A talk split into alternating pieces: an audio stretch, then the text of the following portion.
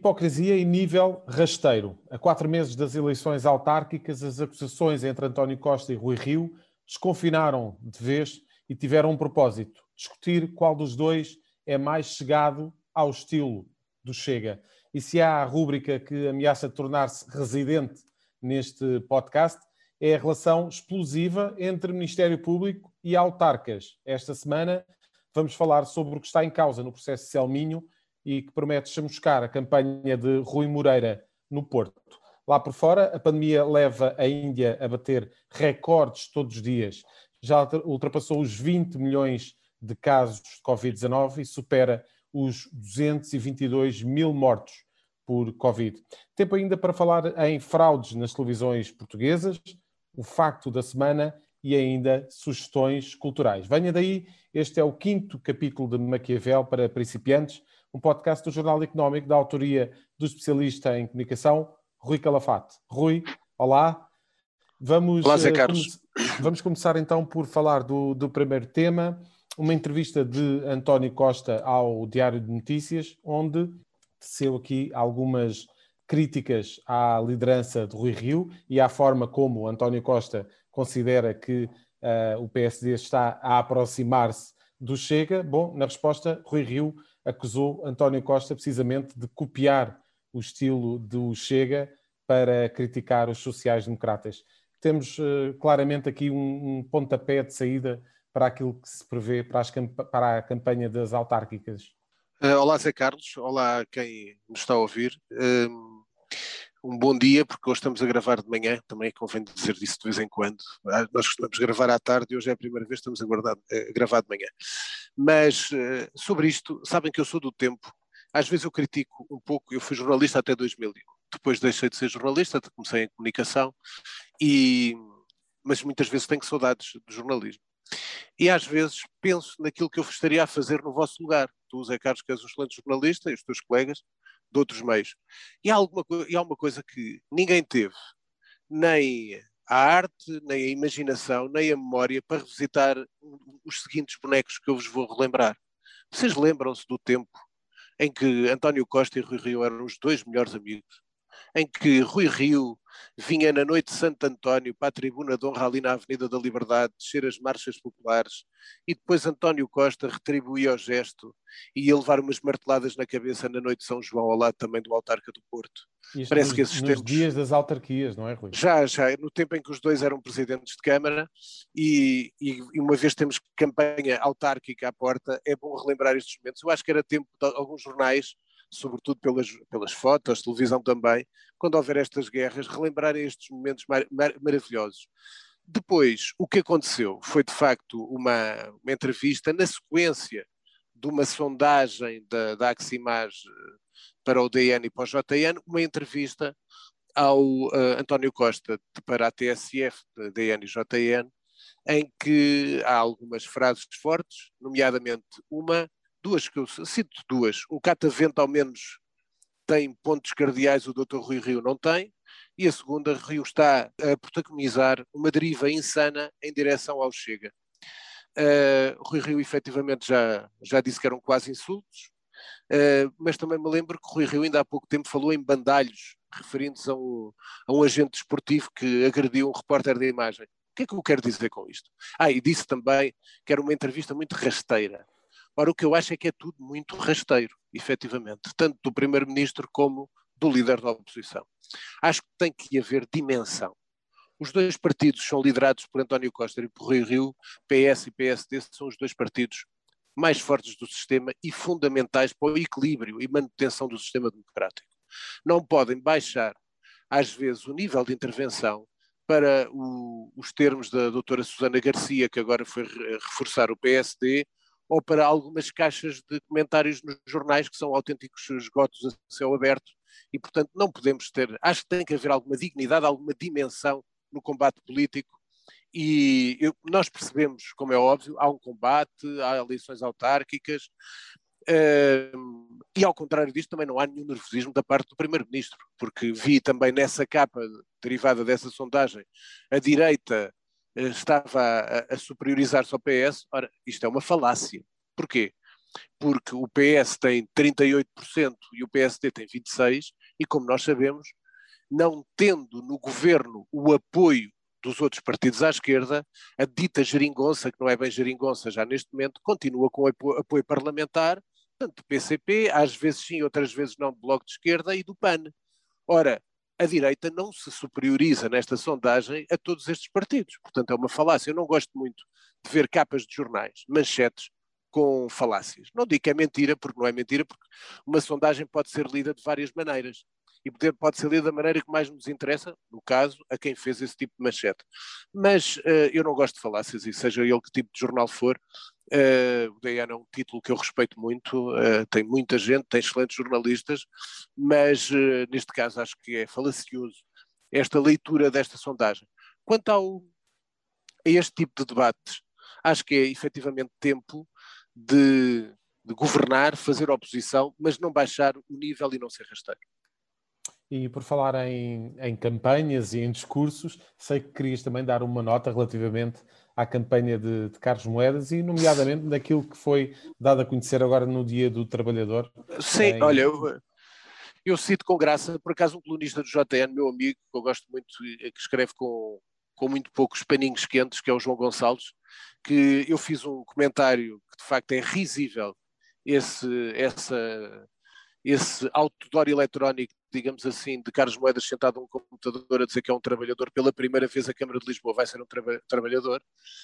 E, e, portanto, antes de ir ao meu amigo João Gonçalves, dizer que, de facto, isso é quase uma ofensa, porque, primeiro, nem o Carlos Moedas é Deus, nem o, nem Fernando Medina é Deus também. E o que, é que, que, o, que, o, que, o que eu quero dizer é que a Câmara de Lisboa existe há muito tempo.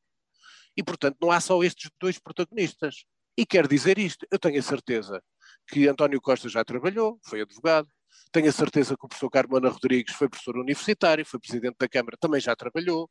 Pedro Santana Lopes também já trabalhou. João Soares já trabalhou. Nunes Cruz Abocassis também trabalhou. Portanto, é uma ofensa agarrar-se no dia do trabalhador para fazer campanha política, utilizando algo como parecesse que o Carlos Moedas é o único trabalhador em Lisboa. E não é. Mas, como dizia com graça o João Gonçalves, que me veio ao meu moral comentar esta, esta crítica que eu fiz, uh, disse o seguinte: espero que no 13 de maio não se lembrem de fazer eh, nenhuma cartaz alusivo. Porque se calhar ainda vamos ver o Carlos Moedas vestido de Nossa Senhora de Fátima de um dos três pastorinhos. Porque acho que isto não é nada para um candidato que era potencialmente, e no início eu disse-o na SIC Notícias, é um candidato que tem boas, boas condições para pelo menos lutar com Fernando Medina, arrancou, como é lembrado, com uma boa mídia, com a, mesmo à esquerda um candidato bem visto pela esquerda e que tem vindo a baixar de nível, mal aconselhado, com gente amadora a trabalhar com ele e que não sabe minimamente o que é a cidade de Lisboa. E por último ainda, só uma notazinha, porque foi de ontem, Carlos Moedas, nós estamos a gravar à terça-feira, Carlos Moedas uh, deu uma entrevista a Miguel Sousa Tavares. No meio da entrevista, uma coisa que eu achei primeiro, digo já, é que um candidato está a medo. Ele já falhou tanto que até agora ainda não disse rigorosamente nada de especial, que ele não tem nada sustentado em termos de propostas. Mesmo quando ele falou das assembleias de cidadãos, ele não consegue explicar a pergunta que o Sousa Tavares fez. Então, isso aparecer, ele diz que é uma, uma coisa, uma eleição aleatória entre 50 cidadãos de Lisboa. Então, e se forem 50 patetas? Tem alguma credibilidade para estar a aconselhar um presidente da Câmara? Mas quem é que lhe dá estas ideias? Ele, ah, depois fala da Escócia e da Irlanda. Mas a Escócia e a Irlanda não são Portugal nem são Lisboa, meu caro amigo. E, portanto, e pior, nessa entrevista ao Sousa Tavares, diz que continua a falar das pequenas obras porque não tem nenhuma obra, não tem visão para, para, a cidade de Lisboa, é desconhecedor da cidade de Lisboa. Aliás, eu acho que ele está mais bem preparado para ser candidato a primeiro-ministro do que ser candidato à Câmara de Lisboa, porque tem uma visão muito global e da cidade não conhece nada porque ele nem é de cá, mas também Fernando Medina também não é, portanto, mas não são de cá. Agora, Ontem eu ouvi ele dizer que sobre aquela questão dos teatros em cada bairro e que não podemos estar a perder tempo com tipo projetos de Frank Gehry, Frank Gehry e tal. Mas ele esquece, mas alguém lhe explicou que o projeto do Frank Gehry era uma ideia que por acaso fazia todo o sentido naquela altura, agora a meu ver não faz, mas o projeto do Frank Gehry foi um projeto de Pedro Santana Lopes, que foi o único militante ativo do PSD que deu a maior vitória do PSD em Lisboa e vem criticar uma pessoa que ainda é bem vista em Lisboa por causa de uma obra que deixou cá, que foi o Túnel de Marquês, e, portanto, vem atacar o próprio partido com o projeto do Franco Guerri. Mas alguém o está a aconselhar. Portanto, eu acho que isto está recheado de amadores e, uh, como eu já tinha dito, deixarei mais uh, espaço, digamos assim, mais contundência para o meu próximo artigo no Jornal Económico, que vai ser na sexta-feira, que vai ser sobre o desastre de uh, a anatomia de um desastre de moedas. Enfim, a comunicação uh, que hoje vale muito e é preciso, de facto, estar atento a todos estes temas. Uh, e o Rui é, de facto, um especialista nessa matéria. Uh, Rui, avançamos então precisamente para um, aquele, um tema que já se está a tornar quase residente neste podcast, que tem a ver com os problemas, um, com as questões da justiça versus autarcas. A semana passada falámos de buscas na Câmara de Lisboa, esta semana falamos uh, de Rui Moreira e do processo Selminho, o Presidente da Câmara do Porto sabe, vai, irá conhecer agora no dia 18 de maio se irá a julgamento neste processo Selminho, onde é acusado de favorecer a imobiliária da família, da qual também era sócio. Um, estamos aqui a cerca de, quatro meses das eleições autárquicas e uh, haverá algum episódio do podcast Maquiavel para principiantes onde não iremos falar de problemas entre uh, autarquias e Ministério Público? Olha, Zé Carlos, nós estamos a falar na semana passada de Lisboa, e, esta, e esta semana, e esta, depois na semana também escrevi sobre este salgado de Lisboa, era o meu artigo do Jornal Económico, convido a ler quem ainda não leu, e neste caso do Porto. Estamos a falar das grandes cidades. Aquela pergunta que tu fazes é o seguinte: se eu fizesse aqui uma navegação pelos jornais regionais, tenho a certeza que ia haver casos para, todos os, para todas as semanas, de certeza, em todas as partes do país. Aliás, eu alertei, alertei para isso na semana passada, a propósito das buscas na Câmara por causa de Manuel Salgado. Isto vai ser arma de arremesso para quem não faz oposição, para quem não tem. Portanto, Rui Moura, no caso do Fernando Medina, é diferente, porque aqui era diretamente com o seu homem mais forte, uh, com o homem que foi todo poderoso na Câmara Municipal de Lisboa, foi seu vice-presidente, depois foi administrador da CERU e ainda era seu consultor, Manuel Salgado, que é diretamente sobre o máximo autarca da cidade do Porto. Ora, uh, eu, em primeiro lugar, como vocês já sabem, vão, vão conhecendo, eu não gosto de comentar aquilo que não tenho conhecimento. Portanto, eu não sou, eu não sou portuense, gosto muito do Porto. Aliás, a última estadia que fiz antes da Covid foi a passagem de ano que fiz no Porto. Depois daí não fiz mais nenhuma estadia, portanto, gosto muito da cidade do Porto, gosto muito dos portuenses, mas eu não conheço uh, no, uh, com profundidade este caso. É um caso, de facto, que é um. Estamos à espera da decisão de um Ivo Rosa, que é um Ivo Rosa que irá, eh, não sabemos qual é o nome, eu não sei pelo menos, que vai decidir se o Rui Moreira irá a julgamento pelo caso Selminho, onde acusa o Ministério Público o autarca eh, agiu em benefício próprio da sua família em detrimento do município, no caso dos terrenos da Arrábida. Ora bem, eu não sei o que é que está aqui por trás disto, sei é que, eh, e portanto não conheço o negócio em si, sei é que efetivamente custa um pouco nós estarmos a perceber que parece que o Ministério Público e a Justiça e os agentes da Justiça parece que têm um calendário eleitoral também e que escolhem os momentos das eleições autárquicas para fazer mais, digamos assim, mais banzé, desculpem o termo, maior algazarra mediática. Para quê? Para exatamente fazer o que fez a primeira acusação de Carlos Alexandre no Ministério Público. Não sei se correta ou não, eu estou a falar baseando depois nas, nas declarações de, no pronunciamento do Ivo Rosa, que é a seguinte, que é, metem-se estes casos nos jornais, a oposição, no caso de Rui Moreira, que é um candidato que toda a gente sabe que é quase imbatível no Porto, o próprio PSD eh, apresentou um, um, candidato que era o número 2 de Rui Rio, com muito pouca notoriedade, apesar de ter sido vice-presidente da Câmara do Porto. O PS ainda nem escolheu candidato, portanto sabem perfeitamente que é um combate uh, a perder. E, portanto, é um bocado estranho que uh, uh, surjam uh, estas notícias para depois fazer manchetes de jornais, para depois os candidatos dizerem: olha, aqui está o tipo que não está a fazer aquilo que devia de fazer, que não está a seguir os procedimentos corretos. E isto é todos os anos a mesma coisa, em todas as eleições. Já foi em Cascais, já foi em Sintra, já foi em Oeiras, já foi em Gaia, já foi em Mar de Canaveses, já foi em todas as as cidades, as maiores e as mais pequenas. Todas as autarquias já passaram pelo mesmo. Portanto, o que eu sei é que parece que há um calendário que a Justiça teria que esclarecer porque é que só em ano autárquico se lembra de começar a fazer de facto barulho e a atacar autarcas. Porque é que não faz logo no primeiro ano de mandato? Ou no segundo? E, portanto, deixa isso, e, portanto, a, a justiça passa a ser e não deve ser, porque há justiça o que é da justiça e ao poder o que é do, e há política o que é da política, a justiça é da justiça, não deve contribuir para combates políticos. E é neste momento o que está a ser usada por alguns agentes políticos. Passamos então para o tema internacional. Rui, a pandemia completamente fora do controle na Índia. São já mais de 20 milhões eh, de casos de Covid-19, 222 mil mortos já supera este, este indicador um, também relativamente à Covid-19. Ah, de facto, temos aqui uma situação completamente fora do, do controle, uma segunda onda da, da pandemia que está uh, a arruinar completamente o sistema de saúde da Índia. Falta oxigênio, faltam camas e, sobretudo, em grandes cidades como Nova Delhi. E se é assim em grandes cidades, imagina-se o que é que é. não será eh, nas zonas mais, mais recônditas, não é? Sem dúvida. Eu tenho um grande fascínio pela Índia, sempre tive. Eh, eu fui durante dois anos editor internacional e sempre que puder no Jornal Semanário, há muitos anos, 2006, me desculpem, perdão, 1996, que isto de facto já são muitos anos, eh, e sempre que podia dava alguma atenção à Índia, porque é um, é um país que é um subcontinente com mais de 1.400 uh, milhões de habitantes.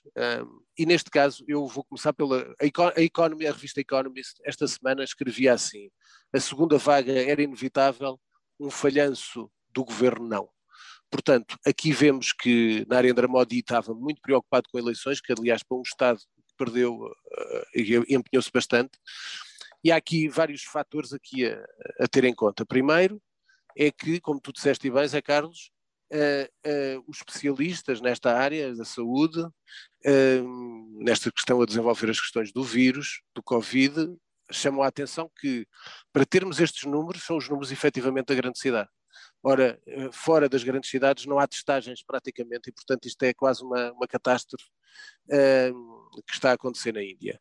Depois, há poucos cuidados individuais, todos nós sabemos como é a Índia, a grande maioria do povo tem poucos, uh, tem poucos cuidados individuais, é muita gente, de facto, é uma massa humana uh, enorme uh, naquele, naquele país, ehm, há pouco distanciamento social, e depois há duas coisas que são combináveis, digamos assim. E, aliás, também critico, é, alguma vez também aqui a imprensa portuguesa, porque eu há um mês, em jornais internacionais, já se falava da estirpe indiana, que juntava duas espécies de, de, de, vírus e, portanto, a tornaria muito mais difícil de vencer por uma vacina. Só há uma semana é que em Portugal se começou a falar disso. Um, e, portanto, já há um mês que se falava fora de Portugal, em, em, em jornais internacionais, sobre a estirpe indiana. Segundo, uh, os números, ao contrário de, de, outros, de outras geografias, a Índia, o, o, até agora, há uma, uma enorme, uma baixa taxa de vacinação. E, portanto, não há defesas. Portanto, é toda uma cultura do próprio povo, toda a dimensão de, de um país que é uma, tem 1.400 mil milhões de, de 1.400 milhões de habitantes, e portanto é uma, é uma grandeza que é muito difícil de superar para uma dinâmica destas, porquê? Porque também na primeira e esse é um dos lados, é o outro lado que temos que abordar, a quando da primeira vaga, o próprio BJP, que é o Bharatiya Janata Party do Narendra Modi, chegou a fazer, uh, a emitir comunicados que, que, era quase mais uma diviniza, divinização do seu líder, porque tinha vencido a pandemia.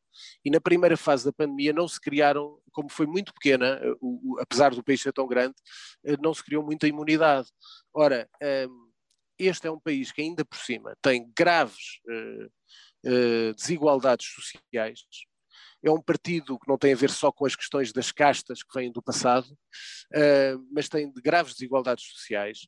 Depois tem um culto, não sei se tu sabes, perdão, não sei se tu sabes que o Narendra Modi, tal é o, o, o, o esforço que o BJP que está no poder tenta de criar uma nova, quase um ícone intocável de, com o seu líder, que o estádio, o maior estádio de cricket do mundo, foi rebatizado com o nome de Narendra Modi, e o último satélite da Índia que foi para o espaço levava uma imagem do Narendra Modi. Portanto, como dizia há pouco tempo um jornal, é Deus na terra e no céu para, para, para os hindus, porque ele é um partido de extremistas.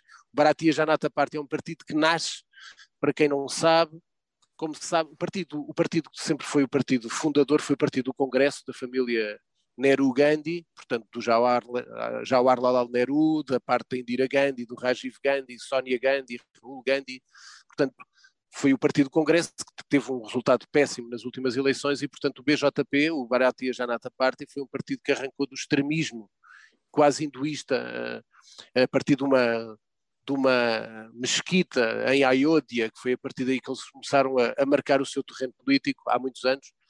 E, e este era um partido que arranca das suas, eh, das suas bases do extremismo hindu, que se centralizou e se moderou em termos de conquista política, mas no seu ideário continua extremista hindu. Portanto, continua a ser muito perigoso. E numa fase em que estamos a viver esta mozandade, eh, é quase para citar uma, uma frase de um dos grandes, esse sim, também um dos, dos principais homens da, da Índia, da nação indiana, que se chamava Rabindranath Tagore, poeta que dizia que a pátria não é a terra. No entanto, os homens que a terra nutre são a pátria. A pátria indiana é, neste momento, um crime humanitário à vista de todos. E esse é o grave problema e não temos, não sabemos como é que podemos ultrapassar nesta fase uh, aquilo que assistimos, nomeadamente aquela imagem horrorosa da senhora morta eh, levada de mota pelos dois familiares, eh, entre, portanto, no, no, meio dos dois familiares que a levavam para ser cremada. Hoje a Índia uh, não é um país, é uma pira. É uma pira para, para, para a cremação das pessoas e, portanto, toda esta propaganda em torno de Narendra Modi parecia-me um pouco exagerado, como diziam aquela velha frase da publicidade, os publicitários são os exagerados. No caso de Modi, parece que estão a ser, eram mesmo exagerados.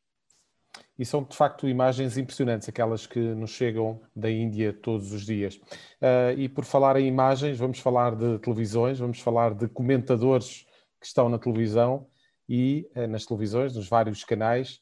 E Rui, parafraseando o Sérgio Godinho, a pergunta que te faço é: pode alguém ser quem não é?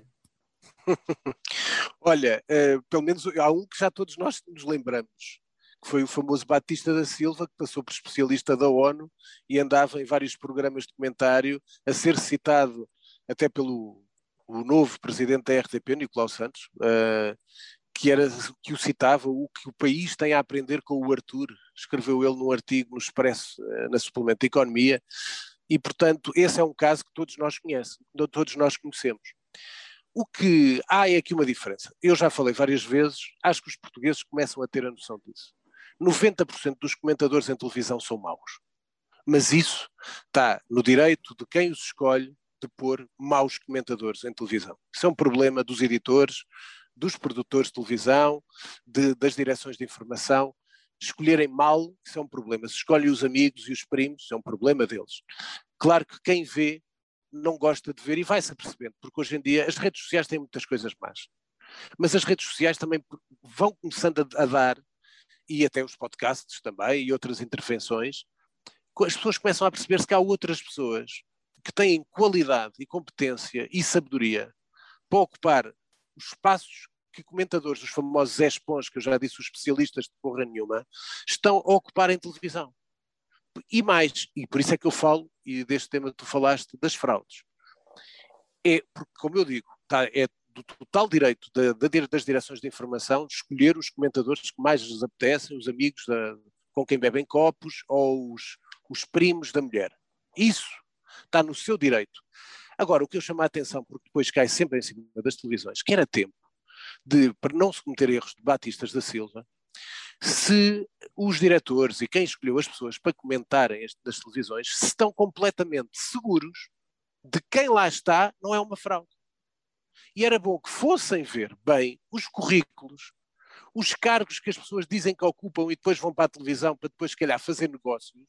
E era bom que as televisões parassem um bocadinho, pusessem as, as suas equipas de produção, porque os jornalistas têm que fazer notícias, mas a sua produção, pelo menos, fosse vistoriar se bata bota com a perdigota dos currículos e dos cargos que se ocupam e se as instituições que as pessoas dizem que dirigem se existem ou não. Para quê? Para evitar fraudes, para evitar que as pessoas percam credibilidade, para evitar que as pessoas percam a confiança nos canais de televisão que estão a ver.